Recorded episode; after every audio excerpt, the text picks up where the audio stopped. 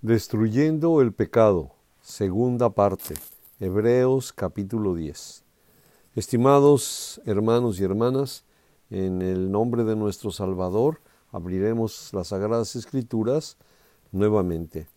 Mm, al día de ayer empezamos el, el capítulo 10 de Hebreos y hoy vamos a retomar los tres últimos versos que vimos, del verso 16 al verso 18, eh, y continuaremos la lectura tratando de sacar de parte de nuestro Dios la mejor enseñanza. Dice el verso 16 de Hebreos capítulo 10, Este es el pacto que haré con ellos después de aquellos días, dice el Señor. Pondré mis leyes en sus corazones y en su mente las escribiré. Y añade, y nunca más me acordaré de sus pecados y transgresiones pues donde hay remisión de esto, no hay más ofrenda por el pecado. Es necesario que lo retomáramos porque hay un, gran cambio del verso 18 al verso 19, porque tenemos que tener en mente esto que ha, ha dicho el Señor. Nunca más me acordaré de sus pecados y sus transgresiones. Recordemos que con la caída de Adán, el enemigo se empezó a adueñar de la herencia del hombre, de toda la tierra, hasta, hasta el punto tal que tenía tanta autoridad y poder que pudo eh, poner en jaque y tratar de destruir al Hijo de Dios. Lo que no sabía es que era el plan de nuestro Dios para que nuestro Salvador eh, pagara los de pecados de todos nosotros y, y si hicieran verdad estas palabras que dice el verso 17 nuevamente, y nunca más me acordaré de sus pecados y transgresiones. Todo aquel que entra el pacto, que nos dijo el verso 16, este es el pacto que haré con ellos. Todos los que firmamos, asumimos el pacto, tenemos esta cláusula. Nunca más el Señor se acordará de nuestros pecados anteriores y de nuestras transgresiones anteriores. No podemos pecar intencionalmente después de este pacto, porque entonces no hay alternativa pues donde hay remisión de estos, ya remitidos, que están quitados, están, están borrados, ya no existen más, no hay más ofrenda por el pecado, ya no se va a, ofrecer nada, no hay animal que pueda ofrecerse y como decíamos ayer, Dios no va a mandar otra vez a su Hijo, ni a un ángel, ni a nada que se muera o que se sacrifique por los pecados de nosotros. Ya no hay opción. Lo que está hecho, está hecho ya. Hay solo un camino para alcanzar salvación y perdón de todos nuestros pecados. Verso 19. Así que, hermanos, teniendo libertad para entrar en el lugar santísimo por la sangre de nuestro Señor Jesucristo, por el camino nuevo y vivo que Él nos abrió a través del velo que es de su carne. Qué, dramático está nuestro Dios diciéndonos estas cosas. Ahora tenemos libertad de entrar al lugar santísimo. Cuando estaba en pie el tabernáculo y cuando estaba en pie el templo, los hombres no podían entrar a este lugar, al lugar santísimo. No podían entrar. Solo el sacerdote, conocemos esta historia, una vez al año podía entrar. Pero ahora nuestro Dios nos está diciendo a través de los hebreos que por la sangre de nuestro Señor, por el rompimiento del velo que fue su carne, nosotros tenemos acceso. Vean qué preciosas palabras. Así que hermanos, teniendo la libertad, libertad de entrar en el lugar santísimo, tenemos la libertad. Nadie antes en la humanidad tenía esta libertad. Ahora la tenemos por el pacto que hicimos de la sangre de nuestro Señor Jesucristo. Y por el camino nuevo, el camino nuevo, no había este camino antes, y vivo que Él nos abrió a través de su carne. ¿Verdad qué preciosos versos? Los tenemos que tomar en memoria. No hay manera de entrar en, en depresión, en angustia, en tristeza cuando sabemos que podemos entrar hasta la mismísima presencia del que hizo los cielos y de la tierra, el que nos creó, el Dios Todopoderoso. No estoy exagerando, no estoy mintiendo, no estoy trastornando la escritura. Así lo dice. Ahora tenemos la libertad de entrar al lugar santísimo. que representa este lugar santísimo? Pues la presencia misma del Hijo, digo, del Dios Todopoderoso. Verso 21. Y teniendo, además, y teniendo un gran sacerdote sobre la casa de Dios, acerquémonos con corazón sincero, en plena certidumbre de fe, purificando los corazones de la mala conciencia y lavados los cuerpos con agua pura. Estoy regresándome cada dos versos porque hay demasiado que analizar, demasiado que subrayar en este pedazo de la escritura, ¿verdad? Ya nos dijo que tenemos la libertad, ya dijimos que estamos adentro de un pacto y que ahora tenemos además un gran sacerdote sobre la casa de Dios. El sacerdote era el que llevaba las ofrendas delante de Dios. Él las con sus, en sus manos llevaba la ofrenda de los eh, ciudadanos que querían hacer pacto o que querían entrar en alianza o querían borrar algún problema delante de Dios. Ahora, aparte de que tenemos el acceso, tenemos un sumo sacerdote perfecto, que es nada más ni nada menos que el mismo protagonista de todo nuestro Señor y Salvador. Entonces nos dice, ya comprendiste estas cosas, tienes acceso, hay un sacerdote, estás dentro de un pacto. Entonces dice, en conclusión, dice el verso 22, acércate, acércate con un corazón sincero, sinceramente a Dios, no fingido, no nos doblamos nuestras rodillas para ver si nos ven, para ver si alguien nos aplaude. Cierra tu puerta, y en privado ora a tu Dios, ora en privado, pero acércate con un corazón sincero, en plena certidumbre de fe. Ten fe que esto que estás leyendo es verdadero. Nadie nos está engañando, no nos están vendiendo nada. Es la verdad absoluta de Dios. Acércate, acércate, seguro, seguro de que te escucha nuestro Padre Celestial con los corazones purificados, nos dice, purificados los corazones de la mala conciencia y lavados los cuerpos con agua pura. Es parte del pacto, es parte del bautismo con el que nos tenemos que acercar a nuestro Señor y a nuestro Dios. Verso 23. Mantengamos firme, mantengámonos firme, sin fluctuar la profesión de nuestra esperanza, porque fiel es el que nos eh, porque fiel es el que se porque fiel es el que prometió, ¿verdad? Nuestro Señor.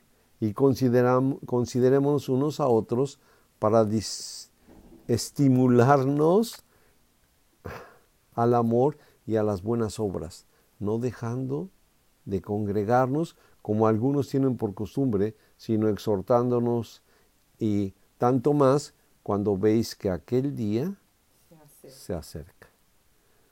Eh, nos confirma lo que acabamos de leer, ¿verdad? que nos mantengamos firme, sin movimiento, sin fluctuar, de, pero nos dice una palabra muy importante aquí nuestro Dios, la profesión de nuestra esperanza, la profesión. Como en aquellos tiempos que esté escrita la escritura, no había profesiones dadas por las universidades, pero había el herrero, había el, garnicero, había, eran los que ejercían, ¿verdad? Una actividad. Así que tomamos aquí que los que ejercen la actividad de la, de la esperanza, los que practican en actividad diaria la esperanza, no es el que tenga un título, de que es un esperanzador, lo que se lo dio en la universidad. es la vida misma, el que practica la esperanza, porque fiel es el que lo prometió. Nuestro Señor nos prometió estas cosas y nos pide que no nos eh, movamos, que no nos vayamos del grupo, nos movemos por grupos, de dos en adelante nos congregamos. Dice nuestro Dios en su escritura que nos estimulemos al amor y a las buenas obras, no dejando nuestras congregaciones. Aquí me gustaría hacer un, pequeño alto. Nos está dando una instrucción que pocas veces tomamos en cuenta nosotros, como si no fuera algo que todos conocemos. Dice que nos estimulemos, nos estimulemos al amor y a las buenas obras. No es el único pasaje que nos dice algo similar. ¿Qué es la responsabilidad que nos da el estimularnos? El estimularnos. ¿Cómo me estimula mi esposa a la caridad y a las buenas obras? ¿Cómo la estimulo yo al amor, a la caridad, a las buenas obras? ¿Cómo estimulamos a nuestras hijas, a nuestros nietos? ¿Los estimulamos? En nuestras congregaciones. ¿A qué vamos a las congregaciones? A la crítica, al desacuerdo, a la molestia, al enojo, o vamos al estimular el amor y las buenas obras los unos con los otros. Es una, una práctica que está un poco en el olvido. Pero así como tenemos que visitar a los huérfanos, a las viudas, a los enfermos, a los que están en las cárceles, también tenemos que tener una actitud. Eso nos da un carácter. Si acumulamos las instrucciones que Dios nos da, nos daría una especie, un carácter, una forma de ser que tendríamos pocos lugares donde se nos tendrían que jalar las orejas. Muy pocos lugares. Nuevamente. Y considerémonos los unos a los otros. Considerémonos. Mi hermana necesita más oración, mi hermana necesita ser oída, mi hermana necesita consejo, el hermano necesita que le ayudemos aquí y allá, tiene dudas en estas cosas, ¿verdad? Considerémonos los unos a los otros para estimularnos al amor y a las buenas obras, no dejando de congregarnos. No me pareció lo que están diciendo o haciendo, o cómo habla, o cómo me ven, y me salgo de la congregación. No dejemos de congregarnos como algunos tienen por costumbre, sino exhortándonos. Tres veces insiste en estos dos versos, considerarnos, estimularnos y exhortarnos. A tanto más cuando estamos seguros de que viene el día final, cuando las cosas se están acabando. No estamos hace dos mil años, cuando el Evangelio apenas empezaba. Hoy estamos en lo que la Escritura llama los últimos días. Aceleras las cosas que tienes que hacer, no lo dejes para mañana, cumple tus responsabilidades.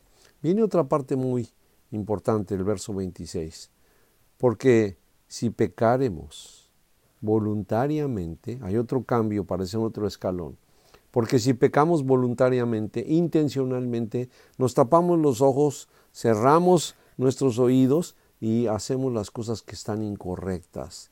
Porque si pecaremos involuntariamente, después de haber recibido el conocimiento de la verdad, ya no queda más sacrificio por el pecado. Ya no va a haber manera de que pidas perdón por lo que estás haciendo. Sabes que está mal hecho e insistes en hacerlo y no te quieres salir de ahí, ya te metiste a un callejón sin salida. No hay retroceso, no puedes meter reversa, ya no hay. Estás pecando intencionalmente.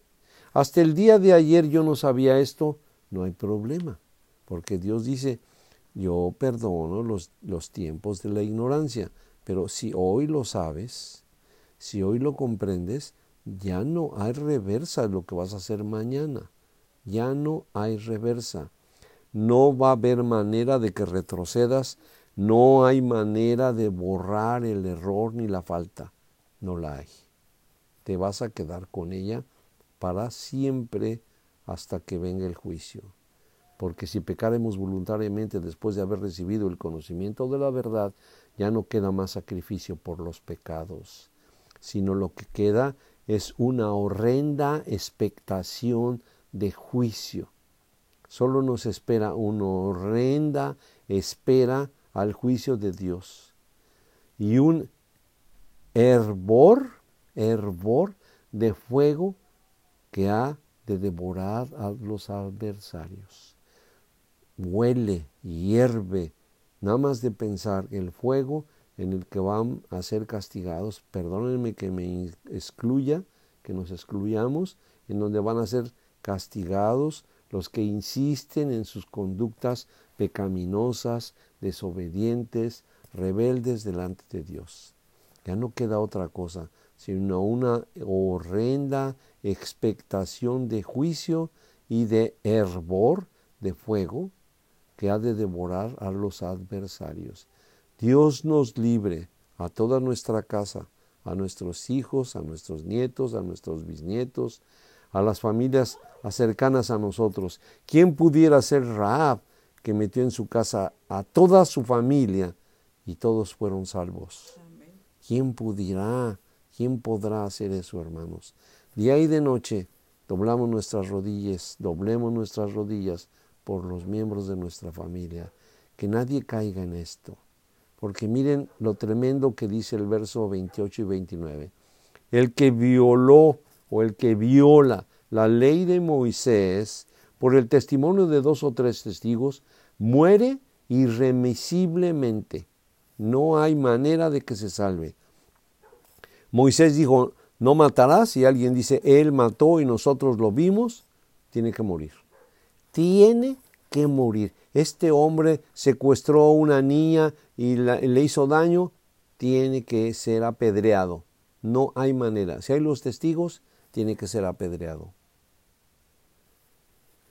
No hay manera de quitarse. Y si como por desobedecer a Moisés, verso 28, el que viola, viola o violó la ley de Moisés por el testimonio de dos o tres testigos muere irremisiblemente.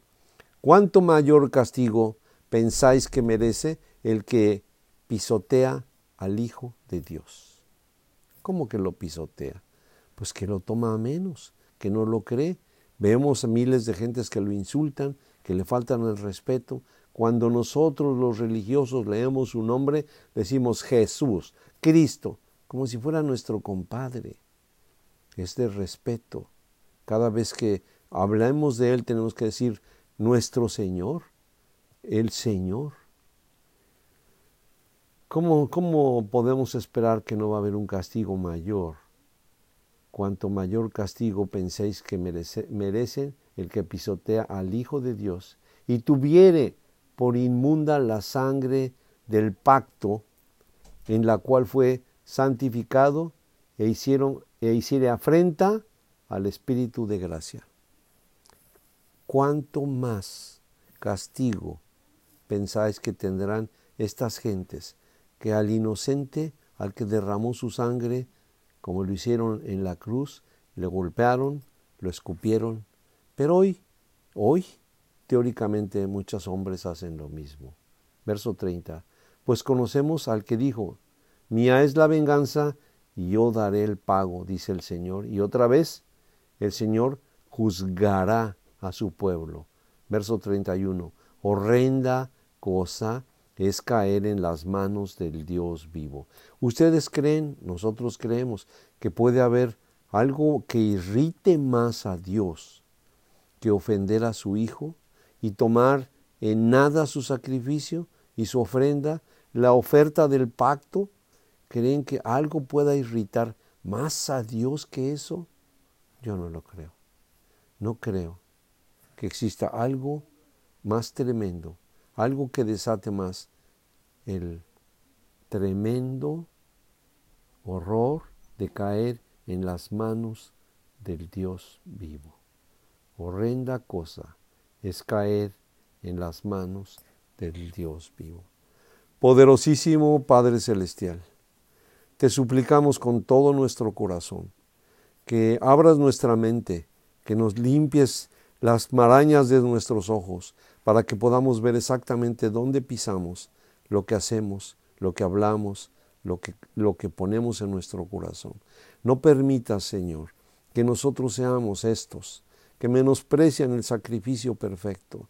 No permitas que ninguno de nuestra casa, Señor, se, se, esté tan ciego que no pueda comprender la oferta que nos haces, Padre Santo, de tener salvación, perdón de todas nuestras faltas y la promesa de la vida eterna por la sangre preciosa de tu Hijo.